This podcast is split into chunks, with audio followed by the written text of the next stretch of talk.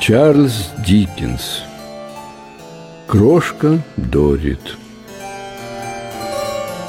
Книга первая Бедность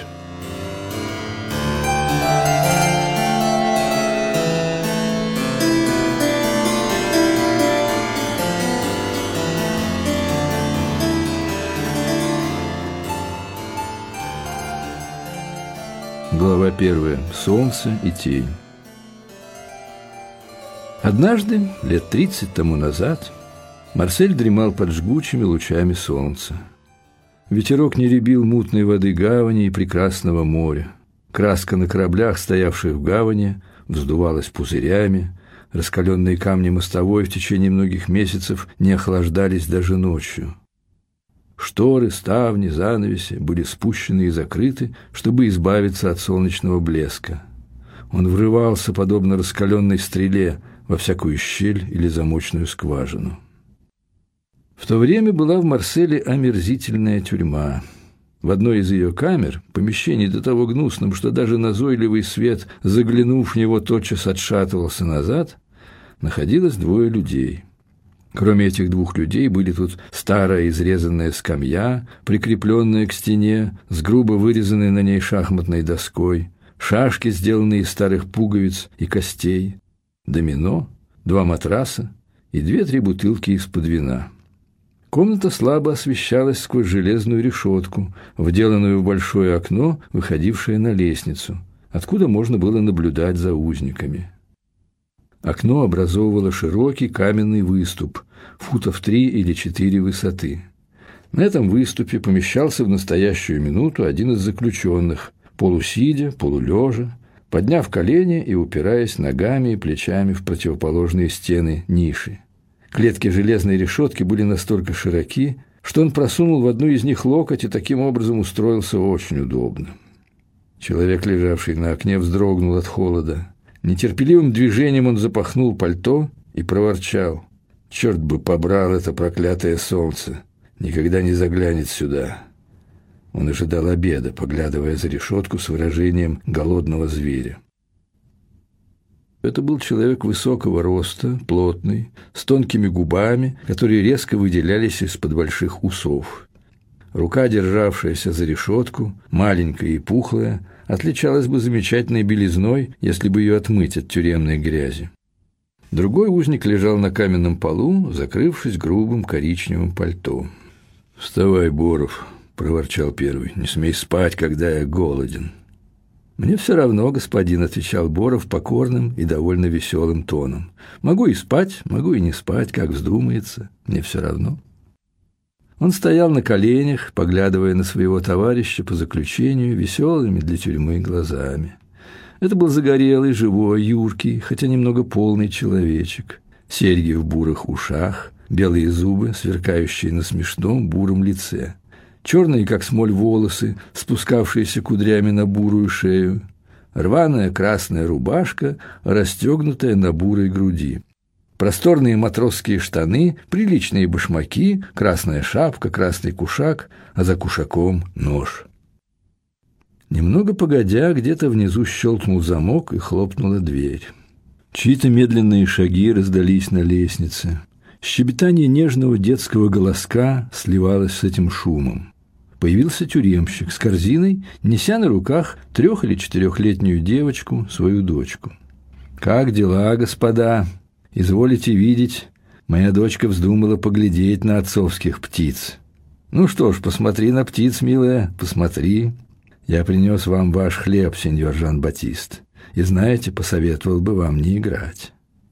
«Вы, однако, не советуете этому господину», — сказал Жан-Батист, улыбаясь и оскаливая зубы. «Да господин-то выигрывает», — возразил тюремщик, бросив далеко не дружелюбный взгляд на другого узника. «А вы проигрываете». Это большая разница. На вашу долю достается черствый хлеб, а ему леонская колбаса, телятина с желе, белый хлеб, сыр, хорошее вино. Посмотри на птиц, милочка. «Бедные птицы», — сказал ребенок. Жан-Батист встал и подошел поближе, точно притягиваемый неотразимой силой. Другая птица не тронулась с места и только нетерпеливо поглядывала на корзину. «Ну, — сказал тюремщик, сажая девочку на подоконник, — она будет кормить птиц. Этот большой круглый хлеб для сеньора Жан-Батиста. Надо его переломить, иначе он не пролезет сквозь решетку. Вот так, ручная птица, целует руку девочки. Это колбаса, завернутая в виноградный лист, господину Риго. Это телятина с душистым желе, господину Риго. И эти три ломтика белого хлеба господину Риго, и этот сыр, и это вино, и этот табак, все господину Риго, счастливая птица. Ребенок с очевидным страхом просунул все эти яства сквозь решетку в мягкую, пухлую, изящную руку.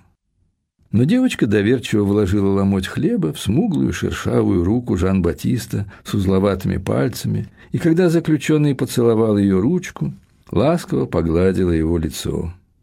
Господин Риго, ничуть не обидевшись этим различием в обращении, умасливал отца смехом, а дочери кивал головой всякий раз, когда она подавала ему что-нибудь.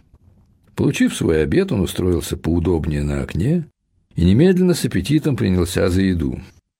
Когда господин Риго смеялся, в лице его происходила замечательная, но не особенно приятная перемена. Усы поднимались, а нос опускался самым зловещим образом. «Вот», — сказал тюремщик, перевертывая и вытряхивая корзину, — «я истратил все деньги, которые получил. Здесь и счет, это дело кончено». «Господин Риго, судья намерен насладиться беседой с вами сегодня в час пополудни». «Судить меня, а?» — спросил Риго, остановившись с ножом в руке и куском во рту. «Именно, судить». «А мне ничего не скажете новенького», — сказал Жан-Батист, принявшийся было с удовольствием уписывать свой хлеб. Тюремщик пожал плечами. «Матерь Божья, неужели же мне тут век вековать? Отец родной!» «А я почем знаю!» — крикнул тюремщик, поворачиваясь к нему с чисто южной живостью, жестикулируя обеими руками и всеми пальцами, точно собираясь разорвать его в клочки. «Разве я знаю об этом, Жан-Батист Кавалетто? Бывают здесь и такие арестанты, которые не очень-то торопятся на суд. Говоря это, он искоса взглянул на господина Риго, но тот уже принялся за свой обед, хотя, по-видимому, и не с таким аппетитом, как прежде. «Прощайте, птицы», — сказал тюремщик, взяв на руки дочку и сопровождая каждое слово поцелуем. «Прощайте, птицы», — повторила малютка. Ее личико ласково выглядывало из-за плеча отца, который спускался с лестницы, напевая ей детскую песенку. «Кто проходит здесь так поздно? Это спутник Мажолен. Кто проходит здесь так поздно? Смелый весел он всегда. Господин Риго, видя, что Жан-Батист остается у решетки, прислушиваясь к замирающему эху, напомнил ему пинком ноги, что он может отправиться в свой темный угол. Маленький узник снова уселся на каменном полу с беспечностью человека, привыкшего к жесткому ложу. Разложив перед собой три куска хлеба, он принялся за четвертый с таким усердием, словно побился об заклад съесть все за один присест. Быть может, он и поглядывал на леонскую колбасу и телятину с желе, но они недолго соблазняли его. Господин Риго живо расправился со своими яствами, после чего вытер руки виноградным листом, затем, хлебнув вина, он взглянул на своего товарища, и усы его поднялись, а нос опустился. «Хорош ли хлеб?» – спросил он. «Суховат немного, да у меня есть соус», — отвечал Жан-Батист, показывая свой нож. «Какой соус?» «Я могу резать хлеб так, на манер дыни, или так, в виде яичницы, или так, как жареную рыбу, или так, в виде леонской колбасы», — сказал Жан-Батист, наглядно поясняя свои слова и смиренно пережевывая хлеб. «Держи!» — крикнул господин Риго. «Можешь допить, можешь прикончить». Подарок был не из щедрых — так как вина оставалась только на донышке.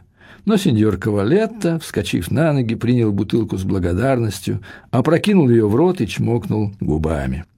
«Поставь бутылку на место», — сказал Риго. Жан-Батист повиновался и готовился подать ему зажженную спичку, так как Риго свертывал папироски из маленьких бумажек, принесенных вместе с табаком. «Вот, возьми одну», «Тысячу благодарностей, господин», — отвечал Жан-Батист на родном языке со свойственной его соотечественникам ласковой живостью. «Милеграция». Господин Риго встал, закурил папироску, спрятал оставшийся табак и бумагу в боковой карман и растянулся во всю длину на скамье. «Подлая дыра», — проговорил он после продолжительного молчания. «Посмотри, какой свет! Да это свет прошлой недели, прошлого месяца, прошлого года, такой слабый и тусклый. Этот свет проходил сквозь четырехугольное отверстие в стене на лестнице, через которое нельзя было разглядеть и клочка неба. «Кавалетта», — сказал господин Риго, внезапно отрывая глаза от этого отверстия, на которое оба невольно устремляли взгляд. «Ты знаешь, что я джентльмен?» «Конечно, конечно». «Давно ли мы здесь?» «Я одиннадцать недель, завтра в полночь. Вы девять недель и три дня сегодня в пять часов». Делал ли я хоть что-нибудь за все это время? Брался ли я за щетку, расстилал ли тюфяк или свертывал его, убирал ли шашки и домино, словом, взялся ли хоть раз за какую-нибудь работу? Никогда. Пришло тебе хоть раз в голову, что я мог бы взяться за работу? Жан-Батист сделал несколько резких движений указательным пальцем правой руки. Это самый сильный жест отрицания у итальянцев. Нет, ты с первого взгляда понял, что я джентльмен. «Альтро», — отвечал Жан-Батист. Это слово, которое на генуэзском жаргоне может выражать согласие и несогласие, утверждение и отрицание, насмешку, комплимент, шутку и десятки других вещей, в данном случае равнялось нашему «вы совершенно правы». Ты прав, я джентльмен. Я проживу джентльменом и умру джентльменом. Он привстал и сел, восклицая с торжествующим видом. Вот и я, взгляните на меня заброшен судьбой в общество простого бродяги, ничтожного контрабандиста, беспаспортного, которого полиция забирает в кутузку за то, что он вздумал уступить свою лодку другим таким же беспаспортным бродягам. И он инстинктивно признает меня джентльменом, даже в этом месте, при этом освещении. Превосходно. Я, господин Ригов встал и выпрямился при этих словах, я джентльмен-космополит, у меня нет родины. Мой отец швейцарец кантона Ваат. Моя мать француженка по крови, англичанка по рождению. Я сам родился в Бельгии. Я гражданин мира. Его театральный вид, манера, с которой он стоял, упираясь рукой в бедро, драпируясь в складки своего плаща и обращаясь к стене, не глядя на своего товарища, показывали, что он говорит скорее для судьи, перед которым ему предстояло явиться, чем для просвещения такой ничтожной особы, как Жан-Батист Кавалетто. Мне 35 лет, я видел свет. Я жил здесь, я жил там, и везде я жил джентльменом. Все и всюду относились ко мне как к джентльмену. Быть может, вы упрекнете меня за то, что я жил своей хитростью, своим умом, но как же вы-то живете, вы юристы, вы политики, вы дельцы, вы представители биржи, Два года тому назад я приехал в Марсель. Я признаю, что я был беден, я был болен. Когда вы, юристы, вы, политики, дельцы, представители биржи, заболеваете, вы тоже становитесь бедняками, если не успели сколотить капиталец на черный день. Я поселился в Золотом Кресте. Меня приютил господин Анри Баранно, хозяин гостиницы, старец лет 65 и весьма слабого здоровья. Я жил в его доме уже четвертый месяц, когда господин Барано имел несчастье умереть. Я тут ни при чем. Подобного рода происшествия случаются весьма часто и без моей помощи. Заметив, что Жан-Батист докурил свою папироску до самых пальцев, господин Риго великодушно бросил ему другую. Итальянец закурил ее об окурок первый, посматривая искоса на товарища, который, по-видимому, едва замечал его, поглощенный своим делом. Господин Барано оставил вдову. Ей было 22 года. Она славилась своей красотой. И это совсем другое дело. Действительно была красива. Я остался жить в Золотом Кресте. Я женился на госпоже Барано. Не мне судить, соблюдено ли равенство в этом браке. Вот я перед вами. Тюрьма наложила на меня свою гнусную печать, но, может быть, вы найдете, что я больше подходил к моей жене, чем ее первый муж? Как бы то ни было, я понравился госпоже Барано. Надеюсь, это не будет поставлено мне в вину». Его вопросительный взгляд упал на Жана Батиста, который с живостью отрицательно замотал головой и забормотал свою «альтро, альтро» бесчисленное количество раз. Вскоре между нами пробежала черная кошка. Я горд, ничего не скажу в защиту гордости, но я горд. Кроме того, у меня властолюбивый характер. Я не могу подчиняться, я должен господствовать. Несчастье состояния госпожи Риго принадлежало ей лично. Такова была нелепая воля ее покойного мужа. Затем, что еще хуже, у нее были родственники. Когда родственники жены настраивают ее против мужа, который сознает себя джентльменом, который горд, который должен господствовать, то последствия оказываются неблагоприятными для семейного мира. Но был еще источник раздоров между нами. Госпожа Риго, к несчастью, была немножко вульгарна. Я старался исправить ее манеры, приучить ее к хорошему тону. Она сердилась на меня за это. Между нами происходили ссоры, и благодаря сплетням все тех же родственников эти ссоры становились известными соседям и преувеличивались. Был пущен слух, что я обращаюсь с госпожой Риго жестоко. Быть может, кто-нибудь видел, что я ударил ее по лицу, но не больше. У меня легкая рука, если я когда-нибудь поучал госпожу Риго таким способом, то делал это почти в шутку. Даже когда мне требовалась ничтожная сумма на мои личные расходы, я не мог получить ее без столкновения. Я, в характере которого заложена потребность повелевать. Однажды вечером госпожа Риго и я гуляли весьма дружелюбно по обрыву, свисавшему над морем. Злая звезда побудила госпожу Риго завести разговор о родственниках. Мы стали рассуждать об этом предмете, и я доказывал, что она нарушает священный долг преданности мужу, подчиняясь злобе своих родственников и допуская их вмешиваться в наши отношения. Госпожа Риго возражала, я возражал. Госпожа Риго разгорячилась, и я разгорячился и стал говорить грубости. Сознаюсь в этом. Откровенность – одна из черт моего характера. Наконец, госпожа Риго в припадке бешенства, который я должен вечно оплакивать, бросилась на меня с неистовыми воплями. Без сомнения, их-то и слышали издали. И зарвала мою одежду, вырвала клочья моих волос, и исцарапала мне руки, и, наконец, бросилась с утеса и разбилась до смерти о камни. Таков ход событий, который злоба обратила против меня, выдумав, будто я хотел добиться у госпожи Риго отречения от ее прав и, ввиду ее упорного отказа, бросился на нее и убил.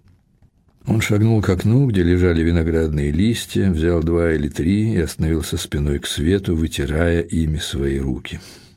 «Ну», — сказал он после некоторого молчания, — «что ж ты скажешь на это?» «Отвратительно», — отвечал маленький человечек, который между тем встал и, упершись рукою в стену, чистил нож об башмак. «Что ты хочешь сказать?»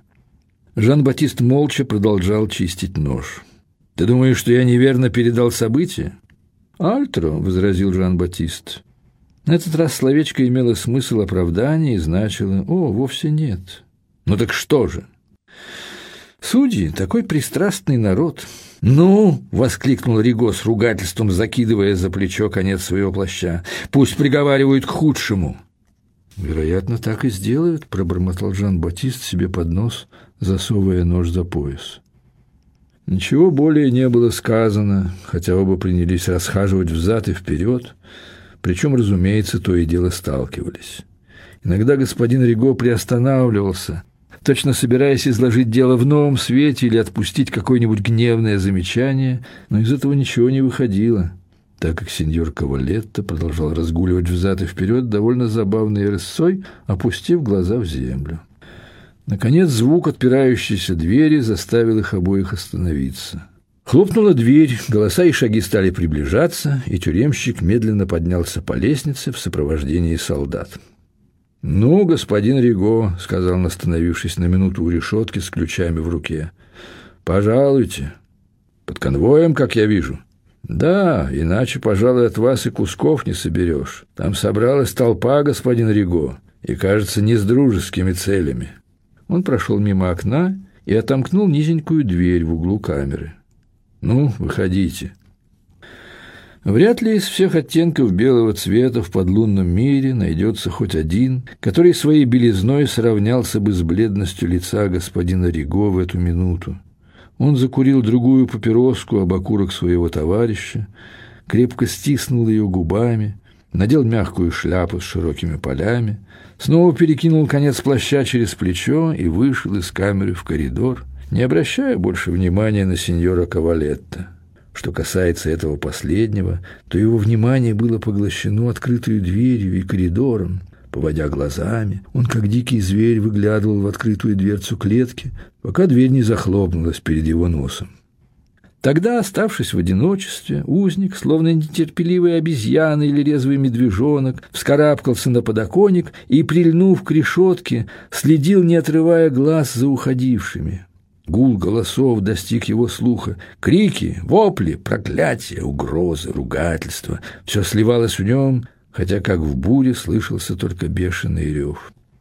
Возбужденный этим шумом, еще более напоминая дикого зверя в клетке, узник соскочил с окна, бежал вокруг комнаты, снова вскочил на окно, схватился за решетку, пытаясь потрясти ее, снова соскочил и обежал вокруг комнаты, снова вскарабкался на окно и прислушался, не оставаясь ни минуты в покое, пока гул не замер, мало-помалу удаляясь.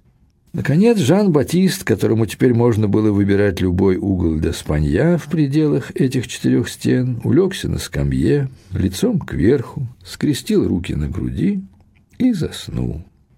Покорность судьбе, легкомыслие, добродушие, легкая и скоро проходящая возбужденность, всегдашняя готовность примириться с черстым хлебом и жестким камнем – во всем этом сказывался верный сын его страны.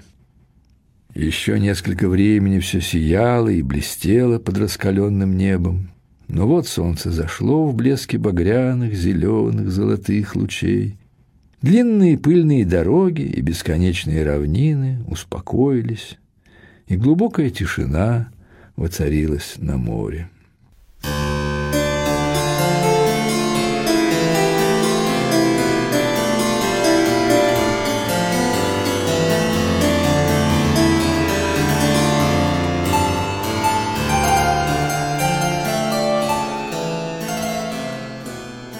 Страницы романа Чарльза Диккенса «Крошка Дорит» для вас читал Чеслов Самонович.